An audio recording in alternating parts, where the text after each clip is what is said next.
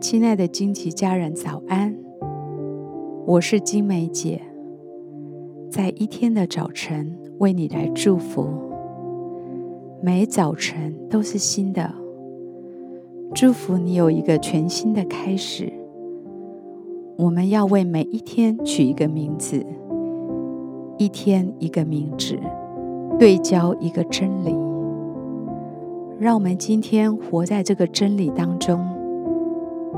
成为今天的祝福。我们为今天取名为“平安的国”。以赛亚书九章六到七节，因为有一婴孩为我们而生，有一子赐给我们，政权必担在他的肩头上。他名称为奇妙、测试、全能的神、永在的父。和平的君，他的政权与平安必加增无穷。他必在大卫的宝座上治理他的国，以公平公义使国坚定稳固，从今直到永远。万军之耶和华的热心必成就这事。我们身处在动荡不安的时代。许多疾病在蔓延，看不到尽头。世上的政权常常彼此冲突、战乱，恐怖主主义日益猖狂，地震频传，风灾水患频传，处处可见不确定的氛围。这个世界如此的纷扰，不公义的事有增无减。在生活中，你面临许多不公平的情形。尽管你身处如此战战兢兢的时代里，我祝福你知道，即便如此，你仍然能行在光中，因为上帝要使他的光在黑暗中照耀。我祝福你，无论你周遭环境如何黑暗。你能不受环境的辖制，反从天父领受他为你预备的平安。我祝福你能单单倚靠那次平安的神，让他在你的心里掌权，使你心中有平安。我祝福你，因为有平安的神做你的主，平安的国度。得以在你的生命中建立起来，那是一个不震动的国。我祝福你有平安的恩膏从生命中涌流出来，能把主耶稣基督的平安带给不知道的人。当你行在这样的平安里，旁边的人尽管心中混乱不堪，都会因为你。越来越有平安，越来越能感受到平安的氛围。